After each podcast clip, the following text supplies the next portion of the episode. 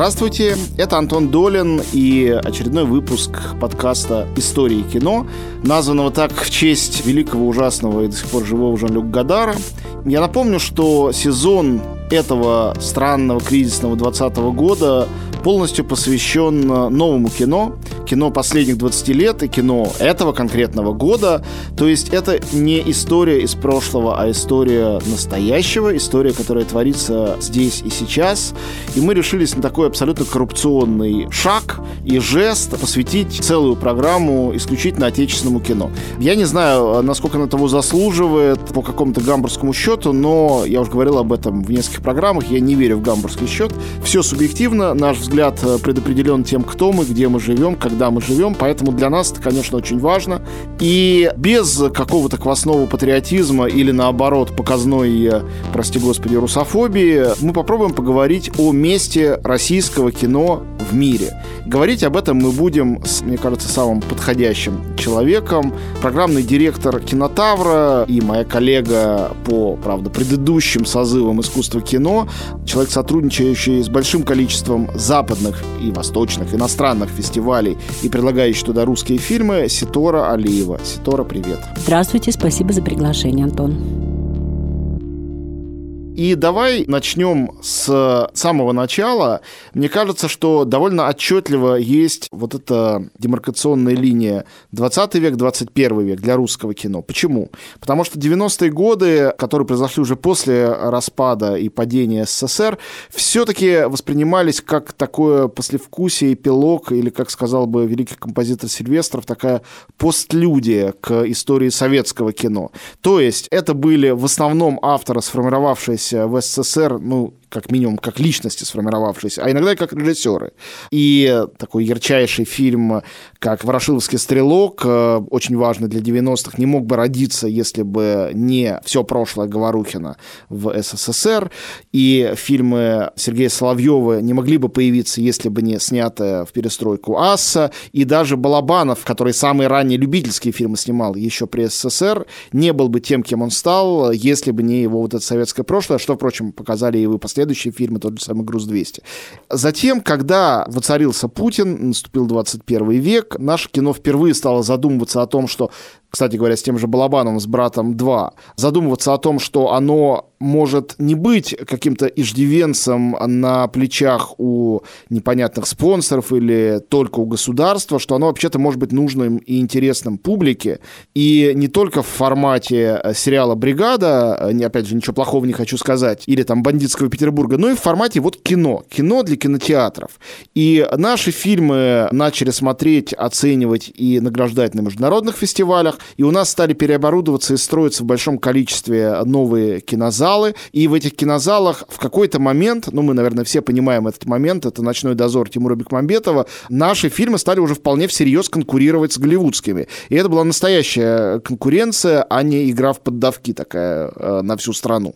И в этом мире мы живем до сих пор. Поэтому давай начнем вот с этого первого вопроса. Когда этот сдвиг произошел? Он же не мог полностью совпасть с просто сменой э, цифр на календаре. Когда это русское кино 21 века по-настоящему для тебя, во всяком случае, началось? Ну, мне кажется, что как раз вот это время, 2005-2006, они и стали началом, скажем так, взгляда на кино как индустрию, то, о чем вы говорите. И, конечно, это важно было понять нам всем, что кино снимается для зрителя в том числе, и кинотавр сыграл ключевую роль в том, что и до проката, до достучались картины. И сейчас я назову не просто победителей кинотавра, нет, а именно те, кто является десяткой топ по кассе как раз. Кассовые победители. Кассовые победители. Географ «Глобус» пропил. Первое место. Вы как раз в тот год были в жюри. Да, 100... мы с, с Александром Метой мы были в жюри, он да. возглавлял его. Да, да, да. Это вот 143 миллиона на сегодняшний день, это лидер. А дальше давай разведемся. Прошлый год Анна Пармас 107 миллионов. А дальше фильм «Верность». 102 миллиона. Временные трудности – 96 миллионов. Аритмия – 88,9. Хороший мальчик – 72. про любовь 55, мифы 50, коллектор 44, история одного назначения 41 миллион. Очень интересно то, что в этом списке, как есть фильмы, которые побеждали, такие как «Аритмия» и «Географ Глобус пробил», так и фильмы вроде тех же самых мифов или временных трудностей, которые были абсолютными аутсайдерами кинотавра и были возненавижены всеми от жюри до критиков, э, раздавлены, а потом публика совершенно иначе к ним отнеслась. Ну вот это говорит о том, что все-таки мы открыты для разного типа фильмов, и это важно, потому что многие считают, что мы вот, знаете, человек не подает картину, говорит, у меня не, не ваш формат. Я говорю, почему? Он говорит, ну я вообще для зрителей делал. Я говорю, да мы тоже существуем для зрителя. Просто, мне кажется, все время недооценивают зрителя. Вот об этом я предлагаю сейчас поговорить. Я помню, вот чуть-чуть, если этот 2005 э, год, отмотать назад от него, как выглядели предыдущие годы. Это было тоже, мне кажется, довольно поучительным зрелищем.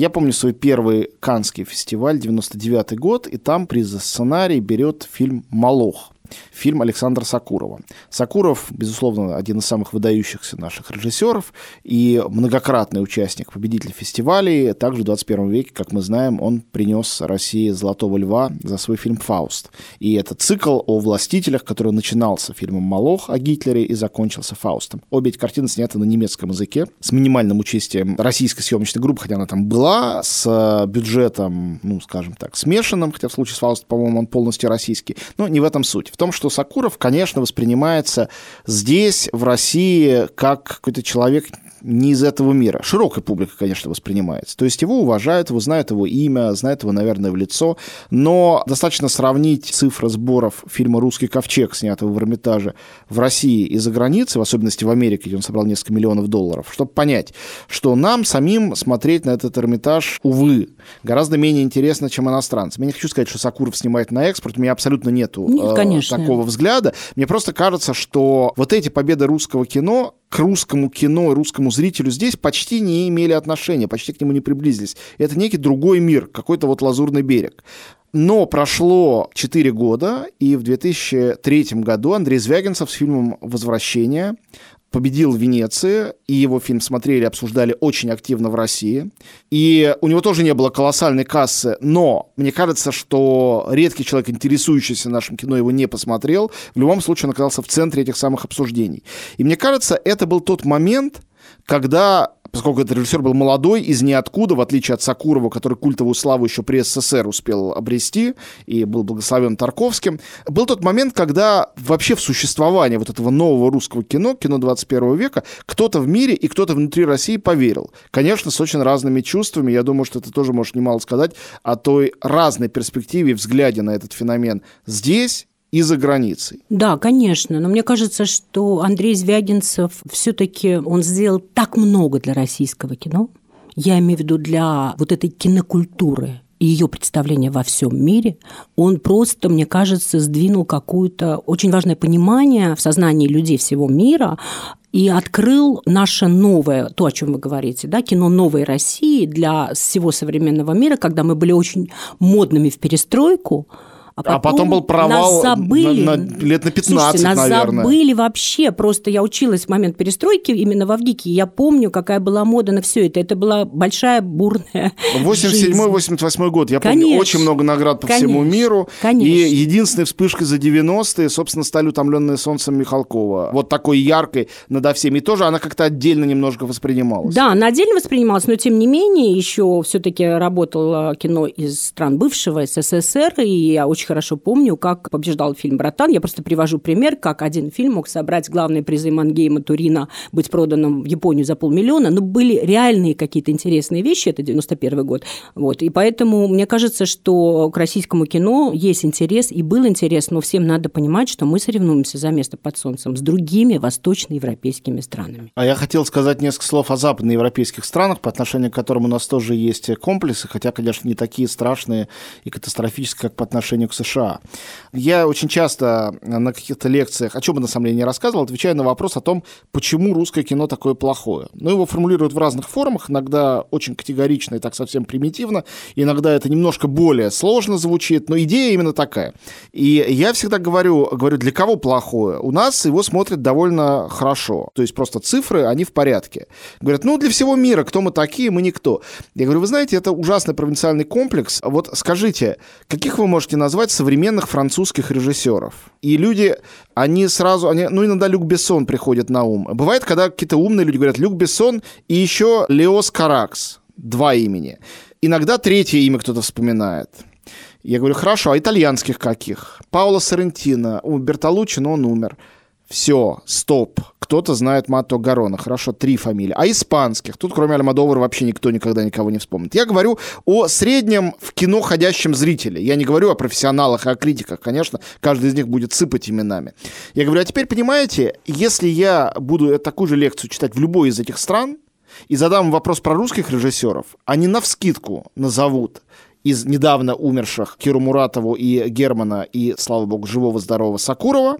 И также они назовут Звягинцева, Балагова, они назовут, скорее всего, Серебренникова, они назовут Алексея Германа. Федорченко, они назовут Алексея Германа-младшего.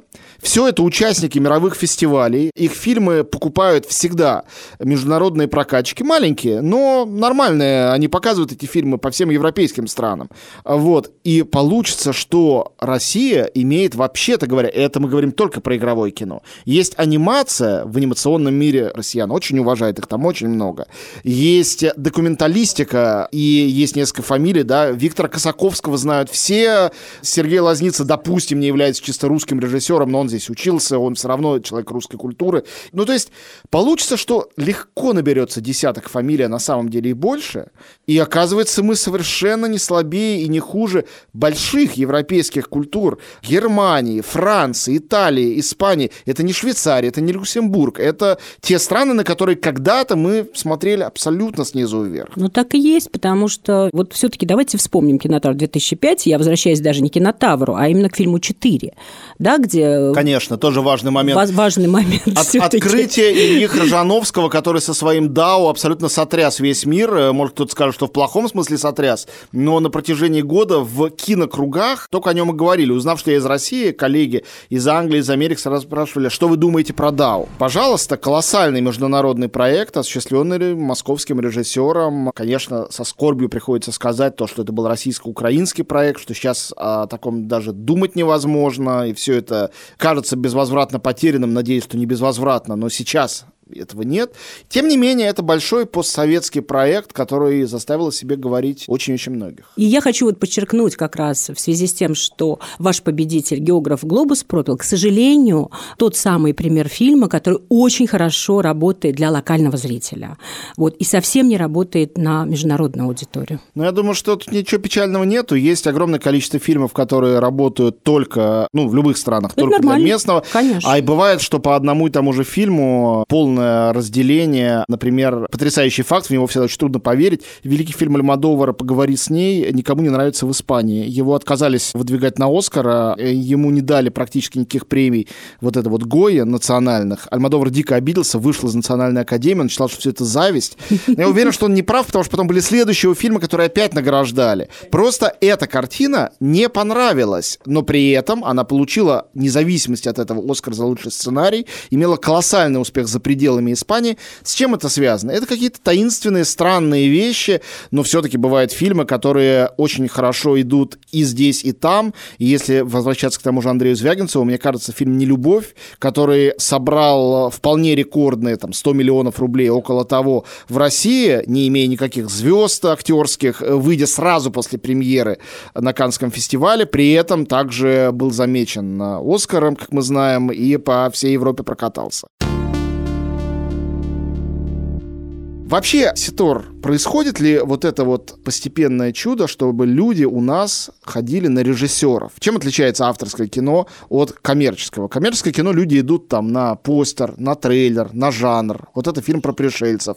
Ну, иногда, если говорить о режиссерах, они идут на Бондарчука. Фамилия Бондарчуком что-то говорит, и то потому, что они помнят лицо Бондарчука, его дружелюбную лысину и э, как бы улыбку и прочее, а не потому, что его режиссерский стиль кому-то что-то говорит. Но они идут на него, и это исключение из правил. В основном люди люди, когда идут на режиссеров, они идут на авторское кино. У нас это уже произошло, у нас уже идут на режиссеров да, наши зрители. Конечно, идут. Ну, Андрей Звягинцев, по-моему, пример номер один, и люди действительно его знают. Ну, надо уже его выч- вычеркивать, чтобы это был, не был единственный пример. Вы знаете, но это тот э, случай, когда мне кажется, что это здорово, потому что работает имя, и на самом деле я хочу вспомнить Елену, Потому что вот как раз картина, которую смотрят люди сейчас в интернете, да, открывают для себя Звягинцева уже не фильмом «Возвращение», не фильмом «Не любовь», а открывают фильмом «Елена» и восторгаются им. И для меня простой парикмахер, который долго мне рассказывает сюжет и восторгается какой-то классный фильм, наверное, действительно ценен своей оценкой не меньше, чем кинокритик, потому что в данной ситуации она включила интернет Я на сказал, известную фамилию, о чем вы говорите. Не, да. не меньше, а гораздо больше ценен. И это, конечно, удивительный момент, когда ты слышишь слышишь это от простых людей, и реально работает сама эмоция. Она не могла успокоиться. Был Она ма... говорит, в моей семье говорит, было то же самое. Я тебя почти не вижу, Катя. Это потому, что я стою против света. Я не в этом смысле. Смысла вообще никакого не существует. Глядя на тебя, я тоже иногда об этом думаю. Значит, хорошо, что ты меня почти не видишь. Я никогда не была для тебя смыслом жизни. Елена был фильм, который, ну, по-моему, не продюсировал, но помогал прокатывать канал «Россия». И я помню, я разговаривал с Антоном Золотопольским, который на свой э, страх и риск вечером в воскресенье решил его показать, этот фильм. А на другой риск пошел продюсер фильма Александр Роднянский. И риск был в том, что прокат еще шел. Фильм еще был в кинотеатрах. И считалось, что показ по телевидению убьет прокат в кино. Тем не менее, этого не произошло. Люди еще больше пошли в кино. А цифры его были невероятными. Они побили программу «Время», одновременно с которой ушли. И Златопольский мне об этом рассказывал так удивленно, а я говорю, Антон, ну это народная история на самом деле. И Звягинцев народный режиссер. И это поразительный факт. Но вот Ситор, это ведь интересный момент, и он опрокидывает все наши представления. Ведь нам кажется, и мы привыкли к этой мысли, что в России зрители ненавидят так называемую чернуху. Они не любят про себя ничего грустного смотреть, расстраивающего без хэппи-энда. Но популярность Звягинцева и его трех последних картин, которые очень конкретно укоренены в российской политике и жизни, и «Елена», и «Левиафан», и «Нелюбовь», это вам не абстрактная притча изгнания или возвращения. Это про Россию, это про нас, про здесь и сейчас. Как же так вышло, что это так удачно идет, и люди с такой охотой это смотрят, а Левиафан, мне кажется, просто ушел в фольклор. Конечно. Но мне кажется, что Звягинцев – русский художник с большой буквы. Для себя он не ставит никаких границ, запретов, и он настолько открыт вообще миру, и мне кажется, что его, знаете, эмоциональный интеллект дает возможность говорить со зрителем, как ни странно, на одном языке. Об этом мало кто пишет и говорит. При всей изысканности изображения, при всем иногда очень медленном ритме, при всем том, что нам кажется таким очень эстетски элитарным, на самом деле... Там всегда есть хичкоковский саспенс при этом. Безусловно. Всегда интересно, что будет всегда дальше. Всегда вы смотрите, и вы находитесь в напряжении, о котором мы говорим. Вот прикованный эмоционально к экрану, не можем от него оторваться. И поэтому сейчас мы понимаем, что приз тогда возвращению не был ни разу ошибкой жюри. Что мы можем сделать для того, чтобы это стало системой? Конечно, не системой, распространяющихся на всех режиссеров и все фильмы, это невозможно. Но чтобы не отдельные феномены, такие как Андрей Звягинцев, а вот любой хороший режиссер, который снял хороший современный фильм. Это авторский фильм, это не чистый жанр, не чистая комедия, не чистый боевик, не чистая мелодрама. Чтобы у людей не было предубеждения, было желание пойти это посмотреть. Это должна быть специальная правительственная какая-то государственная программа, это должна быть какая-то специальная сеть кинотеатров, это должна быть системная финансовая поддержка, допустим, тем прокатчикам, которые решаются это выпустить. И это должна быть пропаганда, не знаю, после программы «Время» должна быть 15-минутка любви к российскому кино. Что надо сделать сделать для того, чтобы вот это вот российское кино, это отстой, выбить из головы большинства и заменить хотя бы неким сомнением, а отстой это или нет, пойдем-ка проверим сами. Или это не нужно делать, а постепенно этот процесс идет сам по себе и придет в результате к тому, что люди у нас будут смотреть свое кино так, как они смотрят его в той же Италии или в той же Франции или в той же Германии, странах, где местное авторское кино стабильно пользуется поддержкой просто зрителя, который просто билеты покупает в кинотеатрах, в каких-то деревнях, селах, маленьких городках, совершенно не считает зазорным. Ну, абсолютно с вами согласна, потому что не существует страны, где локальный зритель не любил бы свое кино. Он все равно любит, неважно, Исландия, я там была в жюри и тоже опрашивала население, они с удовольствием смотрят свои фильмы, их немного. Но ну, они, люди хотят себя видеть на они, экране. Они смотрят свое кино, или Индия, где 600 фильмов, и они обожают свои фильмы, вот два полярных для меня измерения, да, то есть 600 фильмов и 14, неважно. Мне кажется, что российский зритель любит российское кино, смотрит его, более того. Я приведу пример фильма «Изображая жертву». Это, если что, один из самых известных и успешных фильмов Кирилла Серебренникова, который победил на фестивале «Кинотавр», а потом сразу победил на фестивале в Риме, и его победа была особенной, потому что была победа народным голосованием. Народным голосованием, где 50 человек, молодых синефилов, голосовали за картину, которая, в общем, в целом, настолько локальна, как нам могло казаться, да, и это была вот абсолютно объективная и заслуженная победа. Русское кино в жопе. Только Федя Бондарчук прикольный чувак. Вот Федя прикольный. У него отец Оскара брал. И он возьмет. Сейчас поднатореет и возьмет. Мне кажется, что они голосовали абсолютно искренне и абсолютно не задумываясь о том, там большая была панорама международных картин, достойных, очень достойных. И поверьте мне, 200 тысяч евро, денежный приз, полученный в тот год Кириллом и продюсером Натальей Макритской, это самая большая денежная премия в мире за всю историю существования фестивального движения. Мне жалко, что город Рим, который построил этот фестиваль для обычного зрителя, как они говорили, почему жюри было народным? Потому что это была концепция фестиваля фестиваль, мы делаем праздник для города Рима.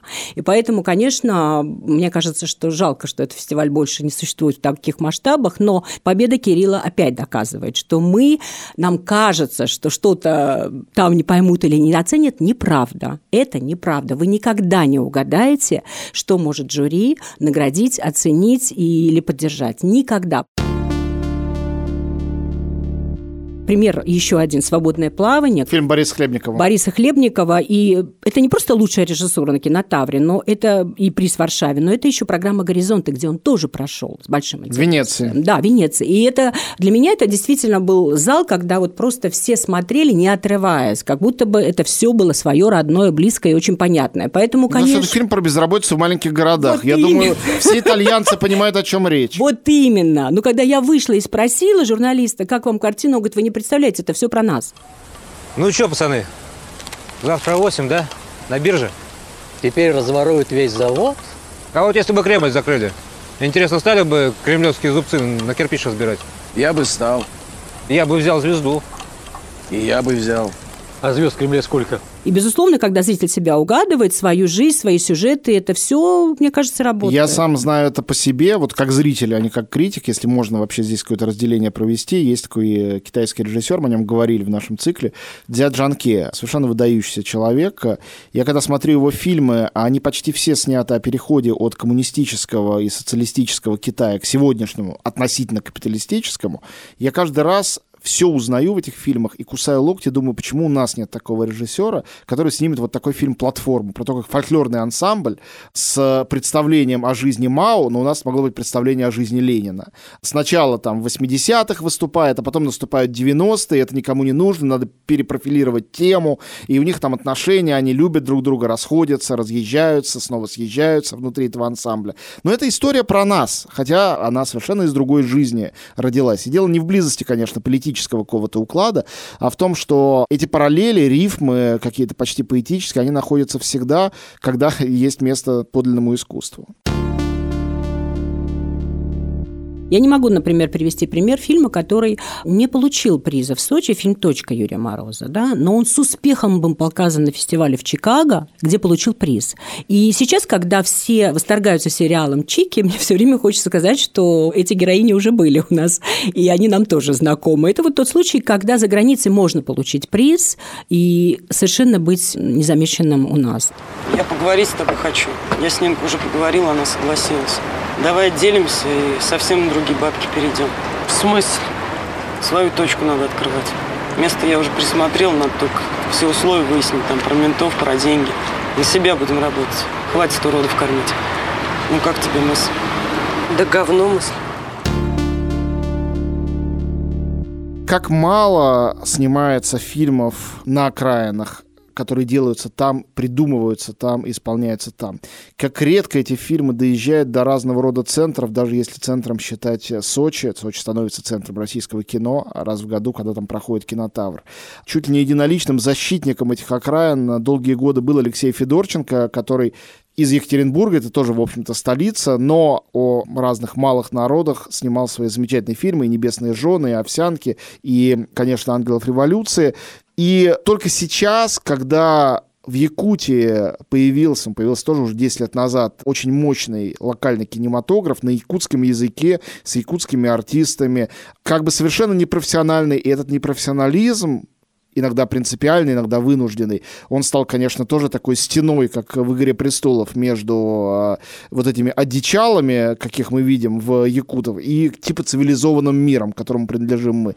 Этот прорыв случился один раз, пару лет назад, на Московском фестивале, когда победил фильм «Царь-птица», неожиданно для многих, и сейчас впервые национальном конкурсе кинотавра фильм «Пугало» Дмитрия Давыдова получил главный приз, но это был первый случай участия якутского фильма на якутском языке в национальном конкурсе, потому что, ну, такой поверхностный взгляд, сори, что я его опять же транслирую, что это не по-русски, что это якуты, это какие-то, это не наше что-то такое, что-то такое недостаточно национальное, хотя оно самое национальное и есть. Как быть с этим, и есть ли какое-то движение в сторону, конечно, не слияния, боже упаси, а вообще против слияния, это отдельная культура, нельзя ее погубить этим слиянием, а в сторону приятия зрителями по всей стране того, что делается на ее окраинах и относится к каким-то локальным, отдельным культурным анклавам. Ну, мне кажется, что в Якутии были созданы все условия и существовали предпосылки вообще для победы на кинотавре. Удивительным образом мы получали картину этого режиссера до, но вот голосованием не проходила картина. Дело даже не в этом. Я хочу сказать о самой индустрии, которая подготовила эту победу. Это очень важно. Ведь все-таки индустрия – это не только три авторских режиссера, а это целый круговорот, где существует свое жанровое кино, где существует свое авторское кино, где существует свой прокат и свой кинофестиваль, и более того, существуют люди, которые занимаются серьезным продвижением фильма на международные площадки. Я имею в виду фильмов то есть как ретроспектив. Поэтому, когда я села в зал Пусана и впервые посмотрела все, что было сделано... Это в Корее это главный азиатский фестиваль, наверное, Да, в мире. да, это главный фестиваль в мире, абсолютно, где в конкурсе только азиатские дебюты, но, тем не менее, фестиваль огромный, и вся ретроспектива, она, конечно, показала то, что там не все шедевры, вы понимаете, мы должны это понимать. Ну, естественно, это, об этом речи нет. Это, да, это, конечно, очень часто наивные экзотические картины. Ну, в конкурсе кинотавра тоже не все шедевры. Нет, нет, я имею в виду, что когда вы смотрите все, вы представляете, что происходит и почему Якутия действительно сделала все, чтобы появился победитель Московского фестиваля, и Выборга или Кинотавра. Да? Для этого реально существовали внутри, внутри Якутии все условия. И это здорово, что есть поддержка властей, я так думаю, да, если существуют Это частные тоже инвесторы. неровно. Иногда есть, иногда, Иногда нет. нет. И существуют частные инвесторы, которые помогают снимать фильмы. А уж сейчас, когда их наградили, наших победителей, фильм «Пугало» тремя миллионами, они снимут три фильма теперь уже на эти Когда вся Россия будет это смотреть? Это возможно? Возможно сделать так, чтобы люди... Хочу задать вам вопрос. А давайте мы вместе понаблюдаем, что будет с победителем, кроме трех миллионов, которые подарил им глава Якутии. Вот давайте просто понаблюдаем, какова судьба, индустриальная судьба фильма «Пугало» и что дает приз кинотавра. И этот один пример может быть доказательством того, что это ничего не значит, или значит что-то, может быть, новый запуск уже на деньги Минкульта и с поддержкой в прокате, и тогда картину увидят все, ведь «Пугало» сейчас начинает свою жизнь. И мы посмотрим, как... Не сейчас, по-моему, в следующем, В следующем году. году, да. Они планируют сейчас, и, ну, просто интересно понаблюдать индустриальную жизнь фильма «Победителя». Я очень часто, разговаривая ну, с людьми, которые смотрят кино только там, несколько раз в году в мультиплексах, с попкорном, пытаюсь им объяснить, зачем существуют все эти фестивали, авторское кино. Я им говорю, это та лаборатория, из которой происходит то кино, которое смотрите вы. Иначе не бывает. Это не два разных существа, режиссер или продюсер, который делает для вас попкорновую комедию, и режиссер или продюсер, который делает экспериментальное авторское кино. Часто это просто одни и те же люди. И привожу им несколько примеров, которые всем известны. Да, Кристофер Нолан, который начинал с победы своего крошечного английского фильма на фестивале в Роттердаме. И никогда я не забуду этот момент. Один из первых американских фестивалей в двухнедельнике режиссеров внеконкурсный фильм «Закрытие», крошечная малобюджетная комедия «Добро пожаловать в Коллинвуд» и ее режиссеры некто братья Руссо. В будущем авторы самого кассового боевика всех времен и народов «Мстители». Маленький фильм и американские рецензии. Это публике не нужно такое кино, оно слишком изысканное, слишком своеобразное. Короче говоря, везде это сообщающиеся сосуды. Насколько они сообщаются в России? Насколько та лаборатория, которая является, например, Кинотавр или Выборгский фестиваль, или иногда Московский фестиваль, где для нас всех не секрет, именно российские картины часто оказываются в фокусе внимания, или якутская кинематография, где много авторского кино. Насколько это все способно производить на свет те большие фильмы, которые смотрит по-настоящему массовый зритель по всей России? Потому что иногда кажется, что мир большого российского кино это какой-то совершенно отдельный мир, в котором существует там а, Сарик Андреасян, франшиза «Елки» и масса всего другого. Это делается на деньги фонда кино, снимается там «Три богатыря» и «Десять инопланетян», и все это показывается на Новый год, а кино, искусство кино, вот это лабораторное, тут ни при чем. Я на вскидку вспоминаю только один пример, но наверняка гораздо больше, что режиссер Клим Шипенко, автор на сегодняшний день самого феноменального, успешного прокатного фильма «Холоп», и перед этим весьма успешного фильма «Текст», когда-то со своей маленькой картиной, я даже сейчас не вспомню название, по-моему, «Кто я» она называлась, или что-то в этом Это роде. второй фильм. Первый фильм «Непрощенный, «Непрощенный» был на тоже любоп- кинотавре. Они оба были на кинотавре, и я помню, как все мои коллеги, мне не нравились, кстати говоря, эти фильмы, все коллеги воротили нос и говорили, ну что это такое? Он, видимо, словил сигнал и пошел делать большое кино. Да, мне кажется, вы привели самый важный пример. Он очень наглядный. Он наглядный, но он очевидный, потому что мы отобрали картину. А, мало было дебютов, выбор был небольшой. Б, вот пришел такой выпускник американской школы с таким а-ля Тарантино, бандиты в Севастополе. И мне понравилась его позиция снимать кино для зрителей в свои 24 года. Такое бывает. И человек это делал как мог. Но при этом, ну, как бы были, конечно, несовершенства в сценарии. Но у нас, слушайте, каждый второй фильм несовершенный сценарий. Но я просто хочу привести пример продюсера все-таки Александра Ефимовича Родянского, который как раз пример того, о чем вы говорите. Он может спокойно делать Сталинград, и запускать э, Андрея Звягинцева или Кантемира Балагова. Это все зависит от продюсерской воли, скажем так. И то, что вы честно разделили фонд кино от э, Минкульта, вы абсолютно правы. Ну, у нас это официально разделено, понимаете? Это, Это разные явления, все это более разные, разные. явления, все более разные, и поэтому Клим Шипенко, который вообще никогда не претендовал на фестивальную свою успешную судьбу и на призы, честно сказал, я наоборот стал режиссером только благодаря провалу на кинотавре, потому что это меня так стимулировало и так вдохновляло, что я просто все, что я есть сейчас, это благодаря вот э, своему провалу на фестивале кинотавры. Мне понравилась его честность и открытый разговор, который был только что в Сочи с молодыми участниками конкурса «Короткий метр», где он был председателем жюри. Поэтому вот свою И, точку По-моему, очень хорошее решение вынес. очень хорошее решение и показал, что вообще-то вкус у него присутствует, и он все про кино понимает. Видимо, в Америке действительно учат неплохо. Вот это я поняла. На этой оптимистичной точке будем завершать. Э, Гостем нашего подкаста сегодня была Ситора Алиева. Ситора, спасибо гигантское. Смотрите русское кино. Спасибо огромное, Антон.